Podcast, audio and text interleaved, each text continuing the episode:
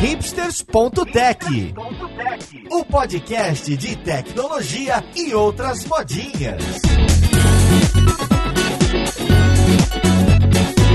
Olá, caríssimo ouvinte, seja bem-vindo a mais um episódio do seu podcast favorito. Meu nome é Paulo Silveira, esse aqui é o hipsters.tech e hoje a gente vai falar de produtos digitais, mais especificamente de um termo da moda, o Product Discovery, descoberta de produto ou não sei qual tradução melhor usar. Então vamos lá podcast ver com quem que a gente vai conversar.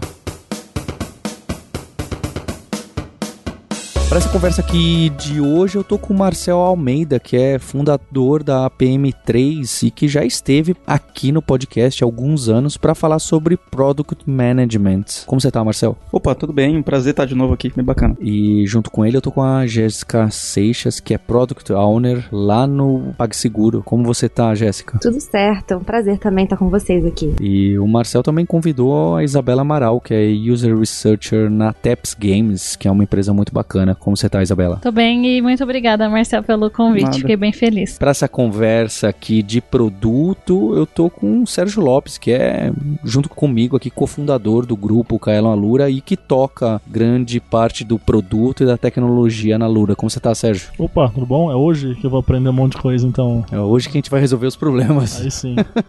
Eu falo que é, o pessoal brinca, fala, não, Paulo, você tá manjando lá nas perguntas, e a gente vai fazendo as perguntas de verdade, que é aí que parece mesmo, a gente sente na pele os problemas. Então, para começar essa conversa, eu queria entender, a gente tem esse mundo do gerenciamento de produtos, tá aparecendo esse tal do Discovery em cima e embaixo. O que que é isso? Que prática é? E por que que apareceu esse termo novo em algo que já era relativamente novo, certo? Uma década de gerenciamento de produtos, ou talvez só cinco anos que isso explodiu mesmo. Por que que aparece essa outra palavra? O que que faz uma pessoa que tá nesse papel de discovery dentro de um produto digital? Discovery surgiu junto com o Product Manager, óbvio, só que agora que está se popularizando, tem muito a ver se a gente voltar lá pro Lean Startup, então até mesmo pra parte de Customer Development ali do Steve Blank, que vem antes, é muito porque o trabalho do Product Manager, assim como do UX, assim como da, da equipe de engenharia ali, da- dos squads, é justamente entregar valor pro usuário e ao mesmo tempo entregar resultado pro negócio. E você só consegue fazer isso se você descobrir a melhor coisa a ser desenvolvida, a melhor coisa a ser entregue pro usuário. Então, as pessoas estão começando a se tocar agora de que Product Manager não é gerenciamento de projeto para cortar as histórias e colocar no backlog pro engenheiro entregar algo. É de fato entender o que vai entregar valor pro negócio e pro usuário ao mesmo tempo. Ou seja, tem um esforço grande de pesquisa e de entendimento ali por trás. Eu também observei, assim, nesse mercado, né? Essa onda que a gente veio do waterfall trouxe bastante consequências negativas em alguns aspectos de entrega de produto, né? Então você ficava um tempo. Não, não tô dizendo que o waterfall não funciona, tá, gente? Só pra explicar que existe em Mas algumas se situações- funcionar em algum lugar, avisa aí nos comentários.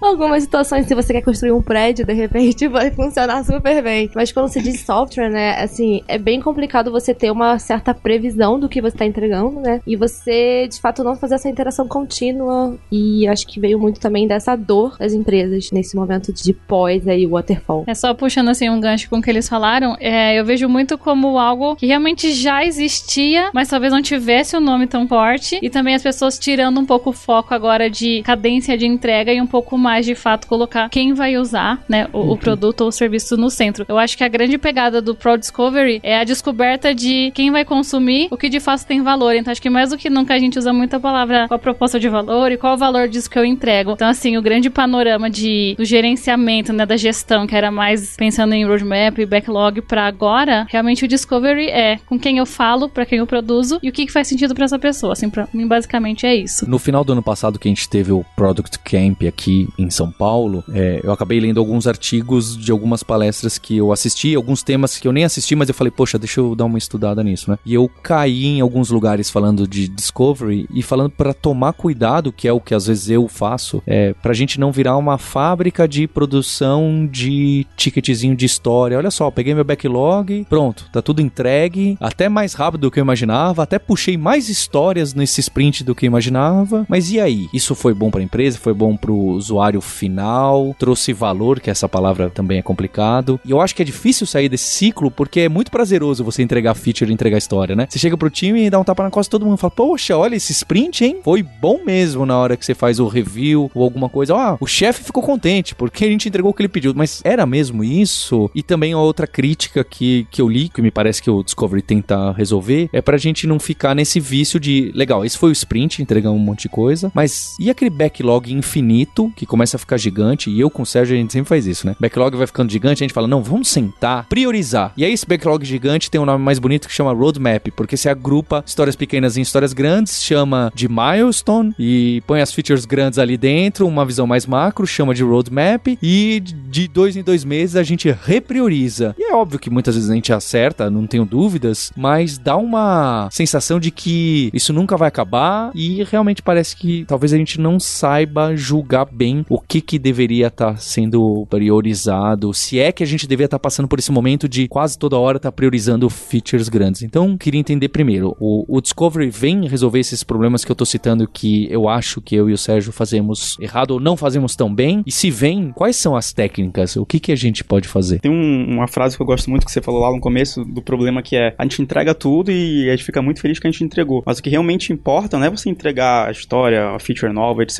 É você ou ter agregado valor, ou ter resolvido um problema, ou ter simplesmente aumentado o uso de uma funcionalidade. O uso, sim, de fato, se for o uso né, correto dela, dessa feature, o uso, sim, é algo para celebrar. Então, muitas vezes as pessoas, putz, entregamos o épico tal, a história X, a gente vai comemorar no happy hour, vamos pedir pizza. Cara, você não sabe se trouxe nenhum valor pro negócio ainda, você tá comemorando o quê? Pode esperar um pouquinho e ver se o que você entregou vai de fato entregar valor pro negócio. Eu acho que é, é algo que o Discovery ajuda a mitigar esses erros, essas falácias. A chance de você, se você tiver feito um bom Discovery, a chance de você entregar algo que vai dar valor pro usuário e pro negócio é muito mais alta. Claro que você pode errar também, mas você tá mitigando riscos. E é muito mais barato fazer Discovery ou entrevista, pesquisa qualitativa, pesquisa quant, protótipo de papel do que deixar um time de software desenvolvendo ali com salários altos, gastando um mês, dois meses fazendo algo novo. Então é um pouco para mitigar esse custo e esse risco de fazer algo errado. Uhum.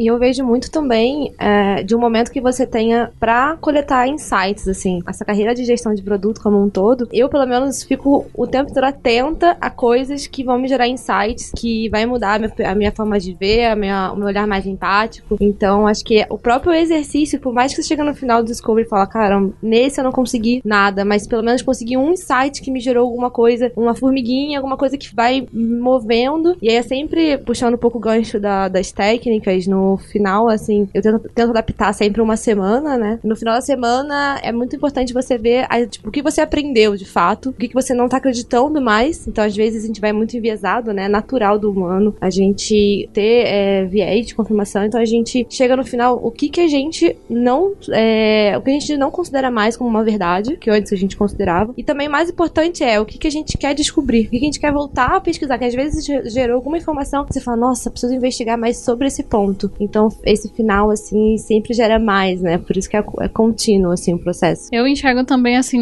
uma grande diferença de antes tinha mais essa necessidade de entrega, né? Que hoje a gente acaba deixando mais para um segundo momento lá do delivery. Mas hoje, falando no meu contexto, o foco principal não é na quantidade de entregas, né? Claro, a gente tem que ter agilidade, a gente tem que também garantir que a gente, né, não tá perdendo muito tempo. Então a gente sempre tá preocupado com entregas, mas o foco não é o número das entregas e também não ficou mais focado na figura do PM. Então é o time, né? A postura de, de Pro Discovery, o time todo está envolvido nisso. A gente tem diferentes papéis. A gente tem o PM, a gente tem o PO, a gente tem o User Research, a gente tem o desenvolvedor, a gente tem o designer. Então, todo mundo compra a ideia do Discovery. Então, todo mundo tem um, um consenso em vamos descobrir algo aqui. Então, a diferença de antes que a gente mediu o sucesso em quantidade de entrega e realmente, né, finalizar um backlog que tinha, agora o contexto é outro. Então, assim, o que, que a gente descobriu de novo? Uma nova informação para ajudar a gente a ter um pouco mais de contexto para a gente desenvolver novas ideias ou a gente começar, né, talvez pensar em novas estratégias. Então, também, como o foco não é a entrega e a, e a qualidade, o sucesso só é mensurado em número de testes que você entrega e o quanto você descobre, não tem muito como você falhar, porque você sempre está descobrindo algo. Igual eles falaram, tem às vezes os vieses, né, o famoso confirmation bias, que é atrasar nossos vieses. É isso, às vezes os times têm muitas crenças e a gente começa a derrubar. Talvez não é algo que vai ser um update ou uma feature nova exatamente, mas a gente tem uma gama de descobertas numa sprint, né, se for Discovery, no caso, mas a gente sempre tem algum ganho. Então, no final de cada um desses ciclos de Discovery, a gente sempre tem algo que a gente evolui, a gente sempre aprendeu algo a mais, sempre aprendeu algo novo. Então, para mim, essa foi a grande virada de chave. O foco não é mais a quantidade das entregas, mas a gente vai criando uma biblioteca de aprendizados mesmo. Isso funciona, isso não funciona, esse comportamento talvez é o mais esperado. E o time, né, não é mais uma única figura que tem esse papel e que é responsável por garantir isso, mas é todo mundo. Então, eu, de verdade, eu vejo uma grande diferença do modelo anterior, agora que cada vez mais o Pro Discovery é difundido, então os times caminham juntos, assim. Então, eu acho que funciona super bem. Tem um ponto interessante que recentemente até me perguntaram: Ah, Marcelo, esse negócio de Product Discovery é uma área, então, uma área nova? Product Discovery? Não, não é uma área nova, é, um, é a responsabilidade do squad, do time, fazer o Discovery. Óbvio que a maior parte do tempo é o UX e o Product Manager, o Product Owner, o nome que for lá no, no seu squad, fazer esse papel. Os engenheiros participam, sim, idealmente, participam, vai, 20% do tempo ali deles, mas o foco dos engenheiros, de fato, não é fazer Discovery. Eles apoiam, ajudam, tão próximo para pegar alguns insights, mas não é eles que li é, lideram a, a, a, pesquisa inteira. É, tem um caso que foi bem interessante que é envolvendo os engenheiros, né? Em um dos processos que eu tava desenvolvendo de Discovery, eu fiz uma dinâmica chamada Crazy Eight, né? Que você coloca todo mundo para desenhar a solução e tudo mais. E aí eu sou publicitária, pensando em mil coisas no desenho, aí os, os designers também pensando em mil firulas, etc. E os desenvolvedores foram direto ao ponto, com coisas de material design, coisas que eles conseguiriam utilizar, componentizar, tudo mais. E que com certeza a gente depois analisando o que eles estavam desenhando, iria ser um bem mais simples, menos complexo de, de desenvolver, entregaria o mesmo valor, a gente testou, validou. Então, esse processo de criação junto com eles desperta muito esse olhar de como a gente consegue também trabalhar no design as coisas mais simples, né? Mas que também entregam valor para a experiência e tudo mais. Então, foi bem interessante. E o processo de. Eh, você comentou aquela hora uma semana, um tempo bom, se eu entendi direito, né? Eh, o que, que vocês fazem nessa semana? Então, qual que é o ponto de partida, qual que é o ponto final dela? Qual que é a entrega de um Discovery? É, imagino que ainda não seja um, sei lá, não sei se já chega no protótipo final, ou já é direto uma implementação, ou não, são ideias, ou não, uma documentação de ideias. É, e o que starta esse Discovery, né? Então, vou fazer um Discovery temático ali, o assunto da vez é esse, aí na outra semana é um outro assunto. Como é que vocês fazem isso na prática? É, o input e o output desse processo. E depois o, o processo.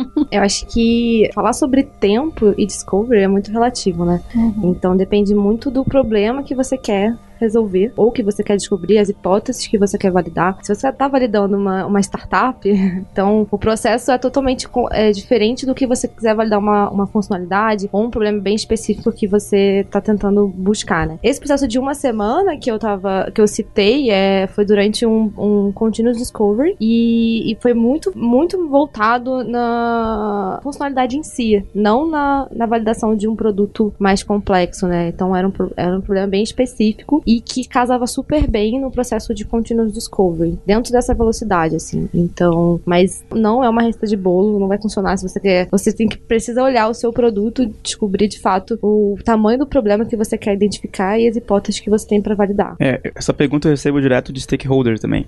Putz, vocês vão começar esse discovery, quando vocês vão acabar, o que, que vocês vão entregar, e o que, que é. Como ela falou, não tem uma receita de bolo e o processo de discovery, ele, o input dele é, é normalmente alguma necessidade do negócio ou uma grande dor do usuário que a gente sabe sabe que existe. Você quer resolver uma das duas, ou até mesmo as duas juntas. A partir dali, você cria uma, uma pancada de hipóteses. Algumas que você vai validar, outras invalidar. E aí realmente depende muito desse tempo, desculpa, do tamanho da coisa. Então, por exemplo, eu já fiz discoveries que duraram dois meses, por exemplo, porque era algo muito intrínseco. Tinha que descobrir motivação, tinha que descobrir contexto, porque as pessoas, as pessoas entendem ou não entendem, dependendo do contexto, ela muda o comportamento ou não. Aí esse realmente demora mais tempo. Agora, se você precisa fazer uma validação de alguma funcionalidade nova um pouco menor, que talvez o engenheiro consegue meter a mão e fazer em uma semana uma, uma POC, uma versão, um MVPzinho, aí realmente o discovery é menor. Então depende muito, e aí eles podem até depois eventualmente entrar no, na discussão do continuous discovery, porque idealmente você faz o discovery o tempo inteiro, você não faz só uma vez e acabou, você tá uhum. sempre tentando descobrir algo novo. Acho que essa é a pergunta que a gente mais ouve, né? Todo mundo pergunta quanto tempo leva, o que que faz, parece que virou meio uma entidade, assim, e realmente o discovery hoje, meu Deus, é tipo uma coisa, né, um mito, assim, o que é o discovery. É algo muito simples, realmente é você lançar algo, ou você aprender algo, ou você experimentar algo. Eu vejo basicamente isso. Igual eles falaram, não tem um tempo certo, depende do seu produto, do seu segmento. Tem coisas que a gente consegue subir, validar muito rápido. Tem outros produtos e serviços que são muito mais complexos, então você leva um tempo um pouco maior até para ver resultado do que você lança. É, não existe uma fórmula mágica de fato, não tem um jeito certo. Cada pessoa vai ter que encontrar o seu é, modo de fazer. Mas eu vou falar assim um pouco do que a gente faz na TEPS e como pra gente funciona. Mas claro, cada segmento vai ter o seu jeito de, de realizar o discovery. Acho que é muito parecido até com o que o Marcel falou. Tem esse grande momento da descoberta, que é um discovery um pouco maior, então a gente precisa pegar é, algumas iniciativas bem macro, né? O que leva alguma pessoa a fazer isso, o que leva alguém a escolher tal tipo de jogo, ou uma mecânica, um tema, no meu caso, o mundo de games. É, isso, essas grandes descobertas vão permear depois ao longo de vários quarters, às vezes. Como a gente quebra em Q1, Q2, Q3, Q4, às vezes uma dessa descoberta inicial a gente vai conseguir escalar e continuar usando. Mas no dia a dia, né? Então, uma pesquisa menor a gente acaba fazendo em uma sprint. Então, o começo dela é realmente o PM trazer as métricas. Então, a gente tem as iniciativas pro quarter e ele começa a levantar todos os indícios para cumprir aquela iniciativa. Então, olha, a gente tá vendo é, um problema de retenção em tal momento, a gente tá vendo churn, enfim, várias métricas. E dentro dessas métricas, qual vai de encontro com o negócio, né? Nesse momento que é viável para a empresa. Então, a gente começa a descobrir, para esse momento, a gente tem que alavancar essa métrica e como que ela tá. Então, tudo nasce no nosso universo com esse levantamento de métricas e a partir disso a gente vai começar a entender os porquês. Então, é muito começar mais com quant e depois a gente parte para um quali. Então, a gente vai ter a, a resposta de por que tanto por cento abandona, não usa ou no checkout, enfim, o que a gente quer descobrir. E daí as, as, as experimentações são rápidas também. A gente faz vários experimentos ali como protótipo mesmo. Então, são descobertas, coisas mais curtas. A gente fala, será que tem alguma propensão das pessoas, sei lá, clicarem aqui ou elas têm interesse? Então, a gente às vezes faz alguns testes de protótipo é que caibam né, nessa sprint, mas para levantar esses pequenos aprendizados que, igual eles falaram, ele vai continuando. Então, não é um grande aprendizado que nunca mais a gente revisita. No nosso caso, a gente faz um maior no início do quarter e ele vai continuando ao longo de todas as semanas, mas com aprendizados menores, sabe? Então, ele vai sempre tendo a cadência e a gente vai fazendo pequenas descobertas, muito depois pro quali. Levanta a métrica e tenta entender o porquê. Levanta a métrica, tenta entender o porquê. E basicamente é isso que a gente faz lá. Eu queria, queria dar um exemplo de, rapidinho de um discovery interessante. É, na época que eu trabalhei no Vivo Real, a gente recebia muito feedback de clientes que queriam buscar por mapa. E a gente também queria buscar por mapa, a gente trabalhava lá. Isso é verdade, eu sempre quis, né? Viva Real buscar por mapa. Exato,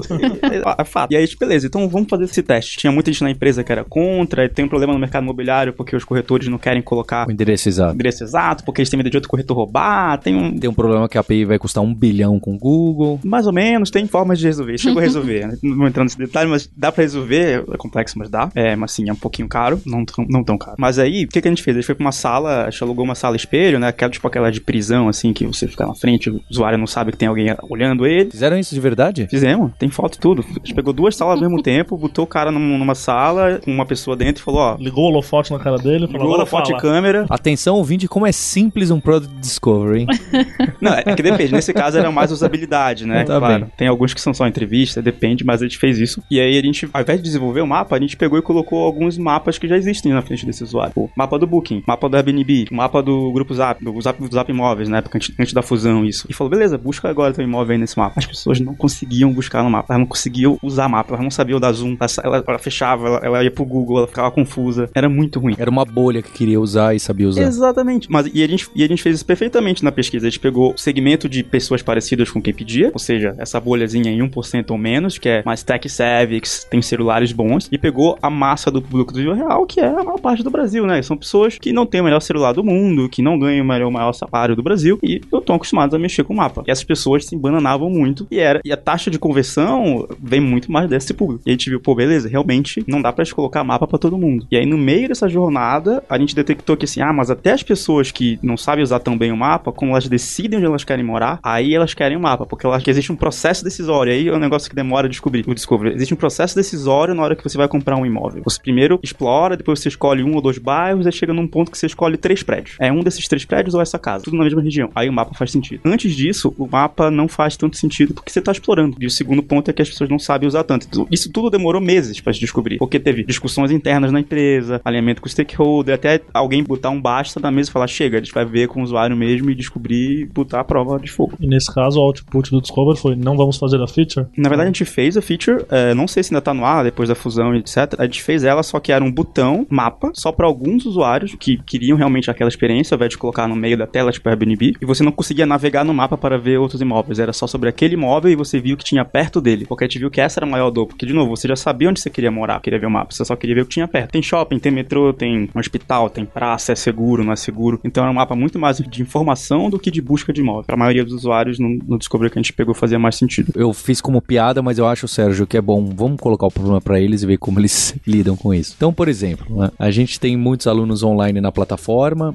e backlog infinito. A gente tem alguns insights que vêm da equipe interna, tem insight que vem de aluno e aluna que pedem muito, mas que pode ser aquela bolha. É, Tem quem- gente que posta no comentário aqui do podcast, pede alguma É, coisa. Exato. Tem de tudo. E tem os outros, alguns data-driven aí que aparecem. Raros. E que eu não gosto tanto, mas isso é outro assunto. Então eu vou dar do- dois exemplos. A gente tem um pequenininho que a gente discutiu. A gente tem um fórum muito ativo. Qual, é a nossa métrica? Então a nossa métrica principal é engajamento. Não tô pensando no- em venda, tô pensando em engajamento. Então as pessoas precisam se organizar melhor e interagir mais porque elas sentem que fazem parte de uma comunidade, né? Então em ensino, em educação tem muito isso. A comunidade, você sentir que faz parte, comunicar com outra pessoa, gera um aprendizado melhor e você volta e tudo mais. Então vamos pensar uma questão atual. A gente tem uma feature gigantesca, não é gigantesca, que seria montar um sistema de notas de aulas que é o caderno do aluno e então o aluno, a aluna pode ir lá colocar anotações, linkar com coisas do curso, linkar com coisas fora do curso e porque tem muita gente que anota em papel, tá? A gente viu que tem gente que faz caderninho, tem gente que anota no Evernote, tem gente que faz um Google Docs. A gente queria que ficasse dentro da plataforma ou que a plataforma linkasse para esses lugares. Então a gente ainda nem sabe. Precisa fazer um discover aí, a gente já fez e tá aqui, ó. Então agora a gente precisa implementar isso, é muita coisa. Parece que vai gerar engajamento, mas a gente não sabe qual vai ser a aderência, porque as pessoas que já usam o Evernote, acho que usariam, mas e quem não usa, né? Então tem uma questão, quem não, não usa, ela vai usar essa feature nova e que é grande? Então essa é uma questão. A outra questão, a gente tem um, um pessoal que usa bastante o fórum. Fó- No nosso fórum a gente tem quase 100 mil tópicos, mais de um milhão de mensagens. É um número bem absurdo para ensino online, que normalmente você entra naquela faculdade online e tem zero mensagens, ninguém fala com ninguém. Então a gente conseguiu esse engajamento até porque a gente vem de fórum e de eventos. E aí eu tava discutindo, Sérgio, a gente precisa finalmente colocar upvote e downvote. Ah, mas o downvote tem aquele public shaming das pessoas. Ah, o upvote, será que não é? O Sérgio colocou uma, observação legal. Será que não era melhor colocar claps, que nem o medium, porque é uma coisa totalmente positiva, não é se tá certo ou errado. É, poxa, essa pessoa se esforçou. E aí o Sérgio coloca uma questão ainda maior pra mim. Fala, Paulo, pra gente melhorar esse engajamento do fórum, só essa featurezinha de upvote e downvote,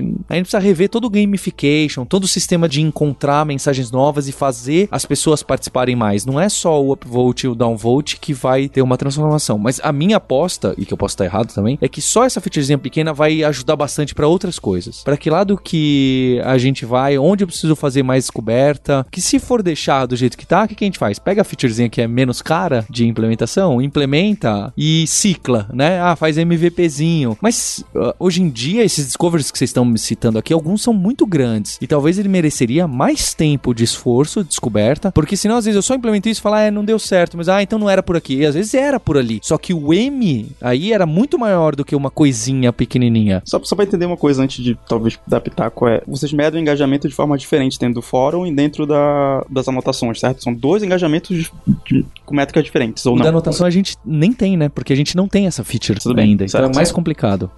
É. É mais uma hipótese. Que, é, vocês têm um problema mapeado, que já, vocês já de- identificaram esse problema, né? É, qual seria o job to be done, assim, né? Qual, que que o, qual seria o job do seu usuário, né? Ele quer guardar a informação porque ele quer consultar aquilo depois, assim, tentar buscar um pouco mais esse tipo de divisão, né? E as hipóteses que você tem atrás, atreladas a, a esse job, né? Então, pelo que eu tô percebendo, é que você já tem bem definido, né? Será que de repente partiria para uma, uma pra validação dessas hipóteses de fato, né? Ou se isso já ou já é tão uma certeza que nem precisaria de repente de um discover. É isso. Basicamente Entendeu? isso. Quanto que eu preciso fazer o discovery das coisas que vem em site é do chefe, custo, insight? Eu fiquei em dúvidas de onde surgiu. É algo que vocês mapearam com os alunos. É, eu precisaria de algum lugar para poder colocar minhas anotações tal, dentro da plataforma de vocês. Ou é algo que surgiu dentro de casa para fora e vocês querem que as pessoas usem? Esse é o meu ponto. Veio de fora para dentro ou dentro para fora? Com a mesma impressão. Como user research, minha primeira pergunta é essa, tá? Da onde surgiu essa ideia? É algo interno que você quer criar necessidade para as pessoas usarem? Ou você mapeou de fora para dentro, eu tenho que dar a solução para o que eles querem? Teve meia dúzia de pessoas que pediram, mas isso é suficiente para dar start? Não, Não. não, meia Se dúzia a gente pedir? falasse qual que é o tamanho da sua base pra ter relevância estatística, com meia dúzia eu não convenço Mas eu nunca ninguém. perguntei. A meia dúzia foi o que. Então, mas aí, de- aí, aí vamos lá, descobrir primeiro one on one. Você não pergunta o que o usuário quer. Porque ele vai falar, cara, se o Nubank perguntar o que o usuário quer, o usuário quer um cartão preto. E é isso. E aí vai ter meia dúzia que vai pedir cartão preto. Meia dúzia não, mais 100 mil, 200 mil, 500 mil vão pedir que querem um cartão preto. Ele vai fazer? Não vai fazer um cartão preto. Então você pedir pro usuário perguntar o que você quer, ele vai viajar na maionese. Vai falar, eu quero mais barato, eu quero, sei lá, que me responda mais rápido no fórum, eu quero. Quero cavalos mais rápidos. Com relação seus- a essa feature especificamente, entende? Seis pessoas citaram, mas é muito mais a gente comprando a ideia dessa feature do que esses poucos seis que citaram. Tem a formas- gente investe. Eu trataria como um indício pra fazer um discovery, tá? Se é algo que só surge dentro de casa, daí realmente é total hipótese. E de novo, você não vai investir já tudo, você vai tentar ver se fit com o seu público, né? Daí você tenta ver o quanto as pessoas aceitariam. Como tem um indício que já surgiu no seu público-alvo, mas claro, a base é muito pequena. Não sei o número da, da base de usuários de vocês, mas seis pessoas, relevância estatística zero. Mas eu ficaria com essa pulguinha. Acho que vale a pena. Talvez seja uma dor maior. Eu peguei um recorte muito pequeno, mas e se eu escalar isso pra minha base, o quanto realmente das pessoas gostariam disso? Então, seria mais pra ver o quanto vale a pena investir e o quanto isso é uma dor maior do, do resto das pessoas. E como vocês têm, parece que o pessoal engajado em responder, daria pra vocês, sei lá, fazerem uma quali, depois partir pra uma quant, né? Eu faria isso. Conversaria um pouco mais, levantaria esses indícios pra pegar mais hipóteses, depois eu jogaria em grande escala, que realmente é com o quant que você consegue relevância. Realmente é uma parte, uma parcela considerável da minha base que tem essa necessidade, daí você consegue, com essas conversas que vocês fizeram, entrevista, enfim, não sei qual prática, mas vocês conseguem explorar um pouco mais de ideias. Mas como tem um pequeno indício, talvez valha um discovery de se é uma dor maior ou não, sabe? Eu, eu queria adicionar um ponto aí, eu concordo, super concordo com o Discovery. E tem, vocês falam de investir, negócio gigante e tal. Talvez fazer algo super simples também, que pode ajudar nesse Discovery. Cara, abre um Google Drive, escolhe 100 alunos, 200, 500 alunos, o número que for, e fala: galera, agora é o seguinte, a gente vai compartilhar notas nesse Google Drive, criem aqui o docs de cada um de vocês, compartilhem, faz aí. E aí vocês vão fazer. Se vocês não fizerem, cara, provavelmente já caiu por terra boa parte do motivo. E aí depois disso, ou antes, aí a ordem depende das prioridades, você pode começar a perguntar para as pessoas por que você anota. Beleza, ah, eu anoto porque eu quero lembrar e depois recorrer minhas notas e tal. Tá bom, aí tu pergunta pro outro cara, por que você anota no Evernote e não no caderno? Aí ele vai falar, ah, porque eu prefiro, eu linko com alguma coisa, ponho print. Tá bom, você compartilha com alguém? Aí alguns podem falar, ah, eu compartilho. Ah, então será que a galera que põe online compartilha mais? Talvez seja compartilhamento de notas da solução e não necessariamente só anotar online. Aí você vai fazendo um digging cada vez mais profundo, aí faz sentido. E de novo, o investir, cara, Google Drive. É, e essa sua ideia de colocar um link do Google Drive para N usuários, eu tenho certeza que o Sérgio também gosta de fazer esses hacks para algum público e ver o que que sai ali. É, e um ponto, assim, que eu acho que é importante é, lembrar é não fica muito preso na ideia, né? Não fica apaixonado pela sua ideia e você tá querendo validar mais a ideia do que de fato descobrir qual que é a necessidade do seu usuário, qual o problema que você quer resolver pra ele. Então é muito do que o Marcel falou, né? É, faça essas perguntas que vá te motivar e vai levar o, o seu cliente, seu usuário, a responder as dores dele, né? Não responder que a sua ideia tava ótima. Mas a minha ideia é ótima. Falou o CEO, né? Aí é difícil. É, tem um conceito muito bom que é o Opportunity Solution Tree, né? Árvore da oportunidade. Então, basicamente, ela vem do outcome desejado da empresa, né? No caso aqui, engajamento, e depois vem dos problemas ou oportunidades, e depois desce pra solução. Parece que vocês não sabem qual é o problema ou oportunidade, vocês só sabem uma hipótese de solução. Vocês foram direto pra anotação. Mas o que, que a anotação resolve? A anotação faz as pessoas conseguirem compartilhar mais fácil com outros amigos, a anotação faz ela conseguir recorrer a anotações de seis meses atrás para lembrar mais rápido. Então a dor, na verdade, é lembrar mais rápido de uma informação. Então talvez não seja notas, talvez seja uma wiki mais fácil da aula, um favoritos, ou ela favorita o minuto que ela assistiu. Enfim, tem várias coisas que talvez não seja anotação. Então você tem que realmente dar muito espaço para trás e tentar entender qual a motivação desse pedido, sabe? Porque às vezes o pedido, o pedido não faz sentido no, no formato de funcionalidade, mas ele faz sentido no formato de motivação. Aí você tem que cavar e descobrir. Mas não é fácil, gente, assim, acho que é, é falar aqui e tudo mais, assim, é, um- é, é bem, é, é até legal, assim, relembrar também os que a gente já passou em gestão de produto como um todo, mas olhando essa perspectiva, é bem complicado, de fato, a gente identificar essas dores, por isso que também, que eu acho que o, o discovery, né, a descoberta de produto, tá muito atrelada a você gerar esses insights também do que, como é o problema, no como um todo, né, então, e isso normalmente aconteceu comigo no momento de eu tô descobrindo X e eu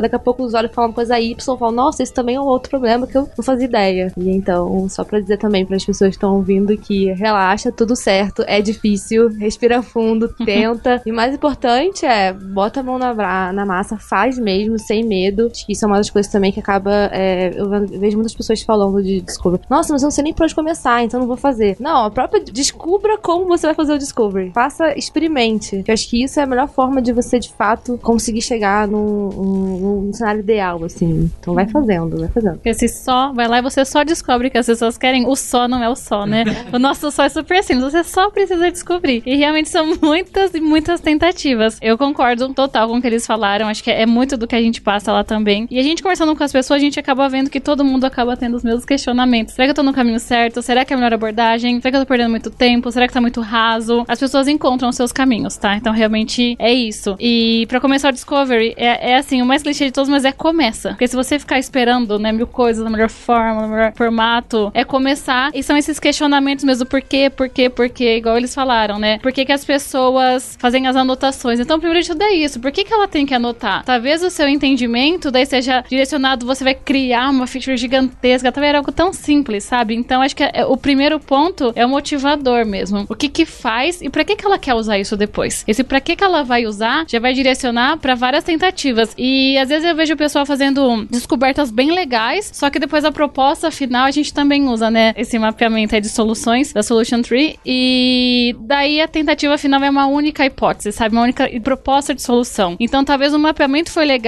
o entendimento foi legal, mas a proposta final é, é bala de prata, assim, a gente brinca. Que é, com uma única tentativa a gente já quer descobrir qual é a grande solução para aquilo. Então talvez são várias abordagens que a gente precisa para ver qual se encaixa melhor até com aquela necessidade. É, talvez seja algo até bem mais simples do que todo um repositório. Às vezes a gente acaba se surpreendendo mesmo. As pessoas criam coisas malucas do jeito que a gente nem imagina que elas usariam um produto, mas era uma coisa mínima. E a gente quer construir um monstro depois. Mas às vezes não é, realmente algo muito básico. Então esse passo atrás, ver por de fora, assim, uma visão maior, vai ajudar vocês depois até tentarem várias abordagens rápidas, baratas. A gente também usa muito lá fake door, a gente coloca fake button, enfim, pra descobrir, às vezes, questões maiores no jogo. Aí as pessoas gostam da narrativa, daí, nossa, mas será que a gente perguntar, conversar, a gente fala, coloca um skip, coloca um botão lá de pular. Em alguns momentos, se elas querem continuar ou não no jogo, a gente vai medir. E, e é coisa simples, sabe? Então, às vezes, com umas experimentações curtas, vocês conseguem mais respostas do que tentar criar agora uma grande estrutura. Eu sou super a favor da gente fazer esses experimentos super rápidos.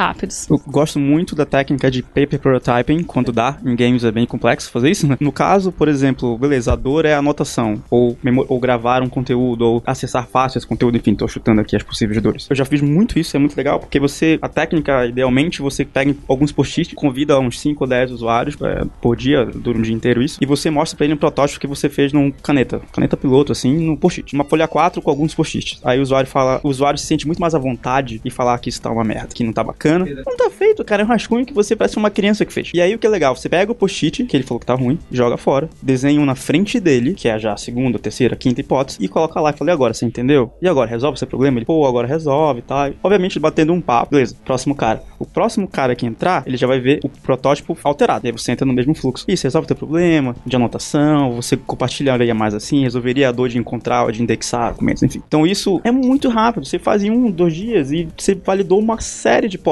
É favoritar o minuto do vídeo, é anotar e compartilhar, é anotar no papel, vai anotar em tal lugar. Então são técnicas que, cara, pra esse caso de vocês, talvez nem precise ser tão aprofundado. Talvez com funcionalidades em paper prototype resolva esse problema. Eu queria pontuar um outro caso aqui de discovery mais macro, que eu lembrei, é o Airbnb. O Airbnb sempre foi alugar hotel e quarto, né? Quarto de pessoas ou casa. Ou seja, se a gente olhar pra dois, três anos atrás, um pouco mais, eles abriram basicamente um novo negócio, né? Que é o Airbnb Experiences, onde você paga pra ter uma experiência com um local. Isso, obviamente, veio de um grande discovery, que é entender as motivações das pessoas. Quem fica em Airbnb quer ter uma experiência diferente de quem fica em hotel resort 5 estrelas. Então, a motivação daquela pessoa em querer viver aquela experiência é diferente e, e precisava entender como dar aquela experiência de um local pra pessoa. Não, é simplesmente, não foi simplesmente o CEO que falou, vamos botar aqui os locais pra fazer isso. Ele teve um- uma pesquisa muito incrível, inclusive de vocês podem até, quem tá ouvindo, botar no Google depois. Incrível a pesquisa que eles fizeram pra chegar nisso. Thank you.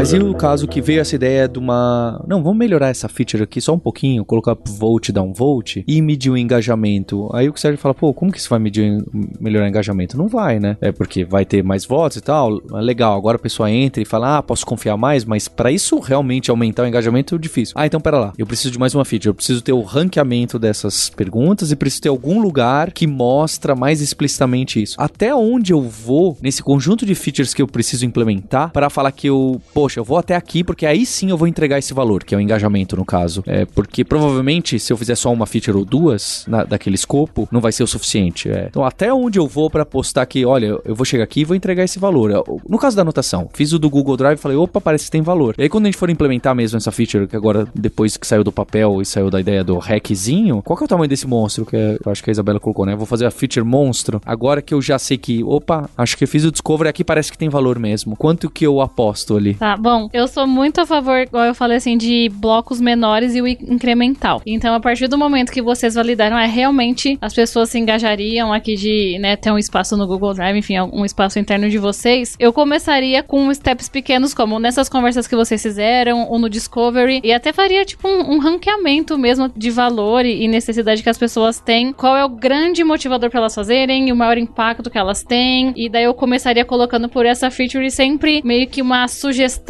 de algum próximo que elas poderiam começar a usar, pra gente ter indício quanto elas se interessariam por aquilo ou não, sabe? Isso vai muito também da visão interna, então tem os dois pontos, tá? A gente tem a visão para quem vai usar, mas também tem dentro de casa, vocês, né, como negócio, o quanto para vocês também é viável e o quanto vocês precisam atingir com isso. O que a gente faz muito lá é bem esse balanço entre os dois mundos. A gente tem que entregar o que o jogador quer, mas a gente também sabe que o quanto é viável pra gente entregar e implementar aquilo e até custos. Então, normalmente a gente faz essas métricas de, no nosso caso, a gente tem números ideais ali de engajamento, de retenção e a gente começa a medir. A partir de, sei lá, tanto por cento pra gente já ok que o nosso engajamento a gente já garante que é viável pro negócio. Então a gente vai começar a pegar onde a gente mapeou, né? Eu gosto muito daquele score de oportunidades do Job to be done também. Uhum. É, e é algo que eu gosto muito de usar. Então, a partir disso, você consegue mapear que tem maior propensão de impacto e as pessoas, né, vai ter um impacto maior e, e uma oportunidade maior para elas usarem. O conforme você também tem boas ideias, mas ainda assim o engajamento parece que diminui um pouco. Então, com isso, a gente consegue meio que priorizar o que sobe, mas em pílulas mesmo, sabe? pequenininho e meio que fazendo umas contas lá que de repente estão fora aqui do meu papel de, de falar. Mas eu sei que o pessoal, os PMs, enfim, eles fazem esses cálculos de até o quanto é viável investir, o retorno que a gente tem de engajamento. Então a gente vai colocando nesses pequenos incrementos e com testes curtos. A gente faz muito teste AB, a gente faz muitas experimentações assim. Mas uma abordagem que eu gosto realmente é esse score de oportunidades, que é o que elas usam, né, o que elas conhecem hoje e o quanto isso já cobre o que elas precisam ou não. E daí a gente pega essa oportunidade aí, ali no que a gente quer oferecer. E daí a gente começa a ver o que tem maior score é o que vale a pena investir mais, é do ponto de vista do usuário. Daí tem o lado dentro de casa também que o quanto é mais viável. Mas esse score de oportunidades, pelo menos, é o que me ajuda um pouco a ter essa visão, sabe? De por onde começar e não já colocar tudo. A gente vai descobrir que as pessoas têm um milhão de necessidades, mas não dá pra já lançar um, né? Uma feature com um milhão de, de opções. Então eu gosto dessa abordagem. Eu acho que ajuda a gente a fazer esse mapeamento. Posso perguntar sobre o Meta Discovery, sei lá, vou inventar um nome aqui. Mas provavelmente vocês têm mil possíveis dores antes de começar qualquer Discovery. Como você prioriza isso? Porque eu entendo que a gente prioriza as features a partir do Discovery. Mas como você prioriza o Discovery? Porque eu tenho 10 mil alunos, cada um pedindo uma coisa diferente, e eu tenho dois PMs que vão pesquisar apenas duas coisas agora. Quais duas coisas eles vão pesquisar dentro dessas 10 mil possibilidades? Qual a estratégia? É o Discovery do Discovery, né? Meio que isso. Uhum, né? Não sei é. qual que é o. Eu acho que isso vem muito do, do time executivo na priorização do negócio. Então, se o negócio quer expandir para um outro segmento, provavelmente tem que priorizar algo nessa linha. Se o negócio quer expandir, é, aprofundar em outros subnichos do segmento atual, provavelmente é isso. Se o negócio quer só otimizar métricas, então, ah, eu quero aumentar minha taxa de conversão de 75% para 80%. É um, o outro perfil de discovery, provavelmente um discovery mais voltado para funil ou alguma coisa nesse sentido. Então, acho que vem muito da necessidade do negócio, qual é a estratégia macro da empresa, para em si os PMs conseguirem priorizar baseado nisso. E aí eles vão descendo mais esse nível. No nosso caso é a mesma coisa. Porque se você fizer o discovery sem nenhum foco, sem uma intenção, você vai descobrir muitas coisas. Você vai descobrir tudo, você vai descobrir o mundo e vai dar um desespero. Você fala, caramba, eu não entrego metade do que essas pessoas estão querendo aqui. Daí É. começa a dar um desespero. Mas assim, o nosso foco é sempre um discovery que a gente fala não enviesado, mas ele é um pouco guiado, pelo menos, com foco olhando pra dentro dentro de casa, né? Então, normalmente também tem esse levantamento, a gente tem as metas do quarter e tal, então, né, o time executivo, eles têm os direcionamentos do que a gente precisa alcançar e atingir. E daí a gente tem esse momento de o foco maior agora é garantir o número maior de downloads, o foco maior agora Uhum. são as compras em app, é o IAP. Então, a gente vai descobrir se a gente tá, tudo começa com métricas, né? A gente levanta algumas métricas e a gente fala, é, elas estão abaixo do que deveriam estar, então vamos descobrir o porquê que isso aqui não tá performando do jeito que deveria performar. É, isso são descobertas mais, digamos, do dia a dia, assim, mais naquele momento específico, mas nada impede de você realmente ter essas descobertas maiores, tá? Então você pode ter essas grandes descobertas, mas que não realmente você vai colocar tudo em prática. Você pode ter um time, talvez, de user research, né? Isso acaba sendo muito nosso papel de ter essas grandes descobertas mais estratégicas, não direcionadas no dia a dia ali do produto, é exatamente do quarter, mas algo que quando for, forem ocorrer essas priorizações e esse, né, essa visão mais estratégica, a gente já teve um entendimento e a gente fala agora é hora de focar nessa caixinha, agora a gente fazendo grandes descobertas para alimentar nesses momentos, mas realmente assim, tem a visão estratégica, diretoria, enfim, tem métricas que também tem que ser, serem alcançadas e é a partir dali que a gente também começa a priorizar entre o mundo de descobertas que a gente tem do nosso usuário, mas os focos são realmente estrategicamente qual seja mais viável, sabe? É, e também as empresas que adotam OKRs ou algo nesse sentido que volta muito mais que results, né, do que de fato, assim, ah, para funcionalidade e tudo mais. Então isso acaba também levando bastante o que você precisa descobrir, como você vai chegar naquele outcome, né? Então, é, mas eu ainda enxergo também um pouco da visão do, do PM, do PO que estiver liderando, da entrega de valor e do retorno financeiro esperado também, muito da, da, da priorização de, de como está sendo feito e as hipóteses relacionadas a como chegar naquele outcome. Então, deixando um pouco de lado o viés das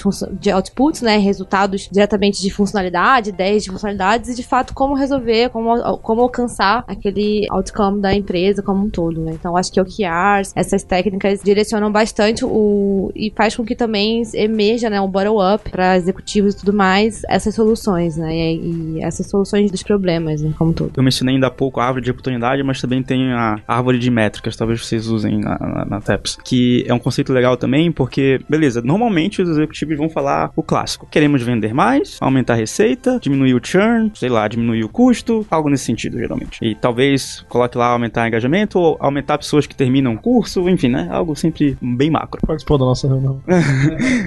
Então, a ideia é que tenha um executivo, principalmente, talvez o CPO, enfim, alguém um pouco que consiga levar a parte para baixo, pode ser o CEO, enfim, não importa, que ele pega essas grandes métricas e começa a quebrar em outras caixinhas, beleza. O que que vem logo depois, logo antes de receita? Ah, vamos supor, taxa de conversão do funil. Beleza, o que que veio um pouquinho antes de conclusão de curso? Engajamento nas aulas, não sei, engajamento no fórum, sei lá, algum proxy nesse sentido. E aí você vai cascateando e vendo como tá a performance de cada uma dessas métricas, e aí o time de produto consegue saber, beleza, eu vou focar nessa métrica aqui então, porque ela tá claramente impactando a métrica principal ali, então vou fazer um discovery pra tentar alavancar, vamos supor, engajamento em fórum, porque eu sei que engajamento em fórum aumenta pessoas que terminam o curso. Aí ele, pá, beleza, então é isso que eu vou focar. O discovery do discovery, é como a Isa falou lá no começo, é totalmente quant e, e estratégico, baseado pra onde a empresa quer ir, mas tem que ter esse trabalho um pouco mais de sentar e organizar as métricas e organizar a informação. Então gente falou de- antes do Discovery, o Discovery e depois do Discovery. Então, o que acontece depois? Chegar lá e, lá e realmente eu preciso fazer aquela feature. Pelo menos, é porque eu entendi é isso. Um output possível do Discovery é chegar a uma conclusão de que eu devo fazer alguma coisa. Ou não fazer, né? Ou não fazer, né? Também é sucesso. São os, os discoveries prediletos são esses. Então, É, normalmente é deixa- Não fazer e eu é. sei por que não vou fazer, né? É. Ótimo, já tem então uma justificativa. Mas, assumindo que eu cheguei numa conclusão que eu preciso fazer algo, o que, que a gente faz a seguir? Transforma um monte de card no Trello e encerrou aquela fase e agora é com o time de implementação. Quem fez o Discovery é quem faz a validação lá na frente. Durante a implementação, esse mesmo Product Manager, Owner, Research, UX, sei lá o que, acompanha a implementação. É, ou você bola pra frente e agora, não, terminei esse Discovery, agora eu passo esse pra frente e eu vou fazer outro Discovery agora de outra coisa. Como é que vocês se organizam lá? Quem é responsável por o quê e os processos depois que você chegou numa conclusão útil? É, no processo de discovery, é, quando se trabalha em etapas mais incrementais, né, e não necessariamente está validando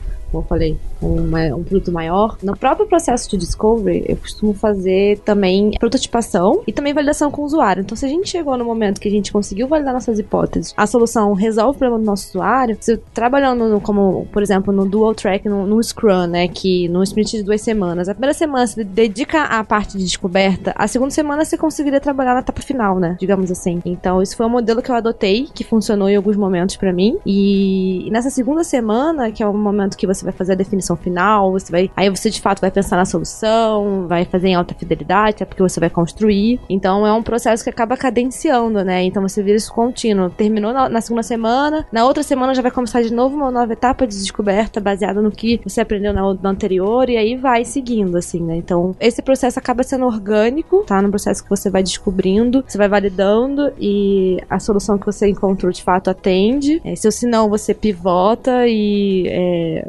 descarta, né? E vai parte para próxima. E isso já vai sendo quebrado junto com o time. Como ele tá participando do processo é, em conjunto, né? Que nem ela falou mesmo assim, todo o time tá sempre perto. Quando chega a etapa do refinamento, de fato, onde você vai quebrar e que você vai fazer todo aquele papel é, mais burocrático, mais tático ali no dia a dia com o time, isso acaba ficando bem orgânico, porque eles já entenderam o porquê, eles já conheceram o problema e eles já participaram, inclusive, da solução, da criação, na sprint ou no Kanban, como for, e o time já vai começar a trabalhar nisso, né? Então, esse processo de em fatias menores e junto com o time acaba fazendo com que essa entrega, esse delivery, entre de maneira meio orgânica, né? No final do, do Discover. É, a gente também trata de um modo muito parecido, não é um time vem, faz, entrega, agora você assume. Realmente o time tem que se empoderar de das informações até para ajudar em tomada de decisão ou qualquer outra reunião que eles tenham. Então, a ideia é que é o time faça o discovery. Claro, acaba ficando é, quem puxa um pouco mais é, é o PM e o designer, mas o time todo participa e a gente acha isso muito importante, até para que todo mundo seja muito ciente de todas as decisões e todo mundo né, seja envolvido. É, mas fica com o próprio time, tá? Então não tem um momento que alguém faz e passa a bola pra frente e fica com você. Agora é seu filho e cuida aí. Basicamente, o time levanta o Discovery, eles fazem, eles aprendem e eles vão iterando. É, a gente gosta muito do que a Teresa Torres fala, né? A Teresa Torres fala sobre o, o Continuous Discovery que vocês falaram aqui. E realmente a gente brinca a gente fala, isso nunca mais vai ter fim. A gente fala, isso aqui é um caminho sem fim. Porque você nunca vai parar de descobrir e iterar. Então, assim, no nosso processo é, o time participa, é realmente o mesmo time do Squad. Ele toca o Discovery, ele tá empoderado das informações, ele tem total embasamento para tomar decisões. Então, realmente, a responsabilidade é muito grande porque eles têm as informações na mão, então eles são totalmente responsáveis pela tomada de decisão. Mas é legal que não é uma visão enviesada, realmente eles têm muitos inputs de várias fontes diferentes, quali, quant, enfim. E daí a gente segue ao longo do My Sprint, por exemplo. Tem esse momento de levantar métricas, e daí realmente tem a discussão entre vamos começar a fazer um pouco mais quali, entender, e a gente faz alguns experimentos curtos mesmo, bem protótipo, dentro até do próprio jogo. Então a gente coloca alguns elementos a mais, a gente sobe uma pesquisa, enfim, a gente faz algumas interações como jogador, mas também faz pequenos experimentos. Então o nosso output aí do Discovery acabam sendo sempre mini experimentos no nosso caso, tá? A gente encerra o nosso Discovery com levantamos uma hipótese, é, a gente levantou uma possível proposta aqui, um ponto que parece que faz sentido atacar, e vamos ter um indício de que realmente vale a pena seguir com isso. Então, o acionável não é já de fato, vamos fazer uma solução já final, mas a gente só quer saber o quanto aquilo tem um impacto e o quanto se vale a pena investir de fato mais. Então, o final do Discovery é só para provar. Tem um fit, tem vai ter alguma aceitação com o nosso público. A partir do momento que a gente valida e a gente consegue pegar essas métricas, realmente teve um engajamento ou mudou alguma métrica que precisaria mudar, a gente fala agora vale a pena na próxima etapa do Discovery agora a gente fazer ele, né, um pouco mais robusto e começar a incrementar. Então, assim, basicamente é isso o nosso processo. Métricas, vamos entender, cria um experimento e ver se realmente tem um potencial de continuar com isso aqui ou não. Ou a gente mata ou a gente continua. Para cada uma que segue, a gente matou uma, sei lá, 10 ideias antes disso. E pra gente, a gente espera que aconteça isso, tá? Que a gente mate várias ideias. A gente tem esse mindset muito consolidado ali entre time de que se a gente seguir com a mesma ideia que foi todo o caminho, a gente não explorou o que deveria explorar. A gente, para cada uma que segue, tem que ter matado várias outras antes, ao longo longo aí do Discovery. E esse processo, só um adendo, assim, ele que você tá dando, acho que é legal pra quem tá ouvindo, ele é muito semelhante ao duplo diamante, né? O design Uhum. thinking. Que você diverge, você converge, você diverge converge, né? Então, acho que é um, é um, é um buzzword aí também, pelo menos de uns 10, 15 anos, né? De- desde que a Ideal começou a, a falar sobre isso, que é bem. casa muito com esse processo de contínuos, discovery Uhum. e tudo mais. Só mudou de nome, Fica a parece. dica também pra quem tá ouvindo.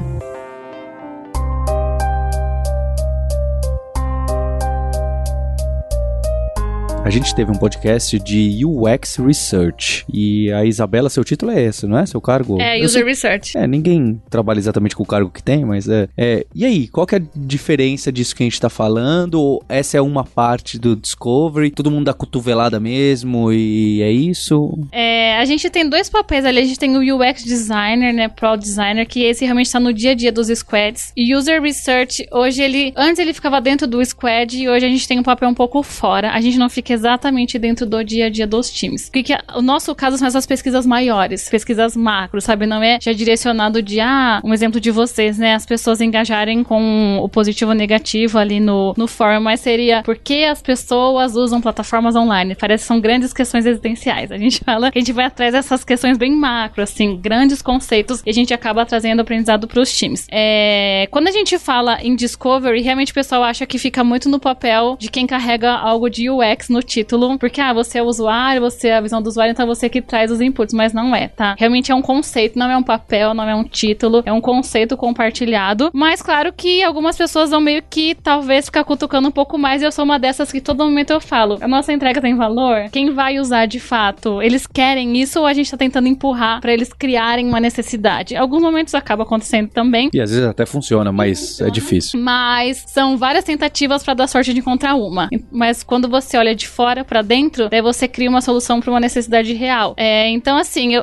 hoje em dia eu vejo muito mais diluído realmente falar em usuário. Eu vejo todos os papéis falando isso, desde o desenvolvedor, o UX com certeza é o que fala, mas o PM, diretoria, então todo mundo acaba assumindo um pouco essa visão e empresas já estão algumas bem consolidadas com o foco, né, no, no usuário. Mas o papel de alguém de, de user research, eu vou falar então do researcher, não do UX designer que tá dentro do squad. Hoje o nosso papel é um pouco fora, né, de todos os squads e a gente fica mais nessas visões e pesquisas mais estratégicas, que é o que eu falei pra vocês, é o que alimenta daí um longo caminho depois de, sei lá, quem se organiza em OKRs, igual no nosso caso, é a gente vai alimentar aprendizados pra várias iniciativas depois de OKR ou vários quarters que a gente talvez teve uma pesquisa de um jogo que eu fiz que ele serviu pra dois quarters, sabe? Porque foi realmente algo bem robusto e serviu pra Q3 e Q4 pra eles implementarem. Então são essas questões um pouco maiores dos motivadores. Então, o UX designer, o researcher, enfim, ele é a duplinha do PM hoje. Basicamente a gente é o gêmeo siamês e a gente vive junto mesmo, porque um traz muitas métricas, um é muito quali, o outro traz muito quant e não tem como um existir sem o outro, sabe? Um sabe muito quanto, não sabe o porquê e o UX designer vai trazer o porquê. Então, o conceito tem que ser compartilhado entre time, não deve ficar no papel de uma pessoa, mas esses dois eu acho que são os que sempre puxam o resto do time, sabe? Pra garantir que eles saibam, mas eles garantam que o time seja empoderado o suficiente também pra participar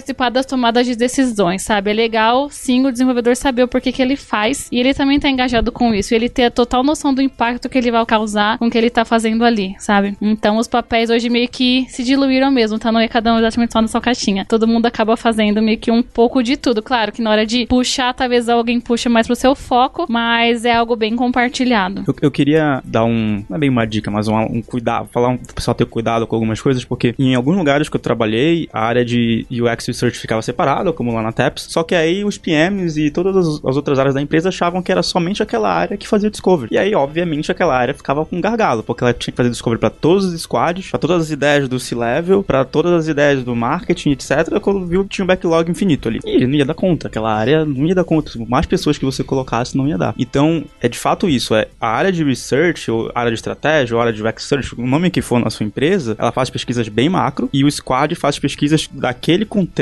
daquele squad. Que, vamos supor que se vocês têm um squad de fórum, tem, eles vão fazer aquela pesquisa, mas a pesquisa macro, mais motivacional, por que as pessoas contratam a Lura, por que as pessoas fazem tal coisa, aí realmente é uma área separada. É, e sobre o, um, um ponto de ah, terminou o Discovery e passou a bola, não termina, como eles falaram, e eu já vi muitos times, muitas empresas, fora no Brasil, dentro do Brasil, que tem um time que faz Discovery e o time de Delivery. Tudo que é assim, que eu já vi na vida, ou a feature morre, ou o produto morre, porque, cara, todo mundo que pesquisou aquilo, entendeu o problema super intrínseco, entregou praticamente seu filho pra um outros caras que não estão nem aí pro que eles vão entregar e simplesmente morreu o negócio. Quem pesquisa, entrega, óbvio, exceção nesses casos que tem uma pesquisa muito broad, muito aberta, que é- são mais motivações intrínsecas, e aí você usa aquilo pra talvez encaixar no seu contexto, mas nem sempre dá. Então você vê se é útil ou não. É, até criar essa empatia. Como alguém vai ficar só com o delivery, essa pessoa não estava no contexto, ela só vai receber sei lá, um relatório, um gráfico, um PowerPoint, e ela não tem o mínimo de contexto e não tem aquela empatia de ela vivenciou. Então por isso é legal quem participou, quem acompanhou, quem viu um teste de usabilidade, quem ouviu uma entrevista em profundidade, o que seja, qualquer interação, todo momento que eles estão ali evoluindo e criando e desenvolvendo, eles lembram do que eles viram lá. E eles comentam e eles têm total noção do impacto que eles causam e por que eles fazem. A partir do momento que eles não foram envolvidos, realmente é muito difícil garantir que exatamente o que foi pensado deveria sair e até esse brilho nos olhos de quem vai fazer. É muito diferente de quem foi envolvido e sabe o porquê do que quem só recebe, sabe, um, um gira, uma, uma task no Trello, ó, faz aí, sabe? Dá muita diferença mesmo. Então, eu também não consigo imaginar um time que só entrega a caixinha, ó, agora você vai desenvolver, sabe? Não, não acredito que funcione. O que eu mais gosto no Discovery é quando tem um desenvolvedor, um engenheiro, ele tá participando de um teste de usabilidade ou alguma pesquisa mais motivacional pra entender por que as pessoas fazem alguma coisa, e ele sai dessa pesquisa e fala, cara, eu sei como resolver, me dá um dia ou dois, que eu vou botar isso em produção e a gente vai ver. É incrível, porque tava o PM e o UX lá, ele não ia ter esse insight. Ele não ia, ele não sabe como funcionam as entranhas do software, e o engenheiro lá vem com os insights que só o engenheiro consegue trazer. Tem muito valor isso. E é muito legal também, assim, é, a gente falou um pouco de como envolver o time, né? Mas uma coisa que eu ouço muito também, e já vi acontecer em algumas empresas, chamar de Discovery um processo de criação interna, né? Uma Inception, alguma coisa nesse sentido. Se você não tá envolvendo o seu usuário final, seu cliente, se você tá só apenas envolvendo seus stakeholders, ou então pessoas de negócio importantes, não que não tenha valor, mas não é um Discovery. Você não tá falando com o usuário final, você não tá, de fato, descobrindo o problema que a gente do usuário, do cliente, né? Então, acho que isso é um ponto bem importante, além de envolver time como um todo, pra gente também ter esse senso de, ah, nós temos, nós, nós estamos criando junto. Várias pesquisas já, já mostraram que esse engajamento do time performa, ajuda a performar melhor mesmo. Então, e também, assim, pensar em como você tá falando com o usuário final de fato. Então, se você não tá falando com ele, não é Discovery. É só um brainstorming, uma ideação, sei lá, qualquer coisa É, assim. eu chamo de é, técnicas de consenso. Você bota todo mundo numa mesa e fala, é isso, é isso, todo mundo viu o quadradinho, fechou. Então, é, são técnicas diferentes. É verdade, é um bom ponto mesmo. O Marcel, e convidei o Marcel para gravar esse podcast. Ele falou: Poxa, Paulo, na Lura vocês lançaram um curso de Product Discovery. Ele me avisou, eu nem sabia que tinha. Ele que me avisou. É verdade. Eu falei, pô, agora a gente vai ser concorrente. Eu falei, é, por isso que eu chamo os concorrentes no podcast, chamo o pessoal de autoridade que também traz publicidade. É, a PM3 que tem o- lá o- os cursos que já ficaram clássicos de Product Management. Então agora vai ter Discovery também, Marcel. Deixa o seu jabá aí. Sim, sim, a gente vai lançar um curso de Product Discovery é, no momento que se- da gravação desse podcast e a gente vai estar ainda em pré-venda. Então, no, está gravando ainda as aulas, tem vários instrutores bacanas do mercado falando, aprofundando ainda mais nesse assunto que a gente falou hoje. Eu vou deixar o link aqui com o Paulo, vai ter um desconto da pré-venda que já tá com desconto, então, pô, é só correr pro abraço. Legal, vou deixar o link a agradecer também a Isabela e a Jéssica. Jéssica, você participa do Mulheres de Produto, quer falar um pouquinho sobre? Eu queria contar um pouco mais da comunidade também, de mulheres que de produto. Hoje são mais de 5 mil de mulheres de produto, 4 mil alguma coisinha. E aproveitando, a gente também tem um podcast sobre Product Discovery que eu participei. E, na, e nesse podcast a gente fala um pouco mais de. Eu destrincho bem, assim, como eu fiz o framework, como seja assim. Então, que- quem quiser aprofundar um pouco mais no, no mão na massa, vocês conseguem ouvir lá também. Ótimo, vai estar o link aí na, na descrição. É, agradecer o Sérgio e então fica o meu agradecimento a você pelo download, pela audiência. A gente tem um compromisso na próxima terça-feira. Hipsters, abraços, tchau.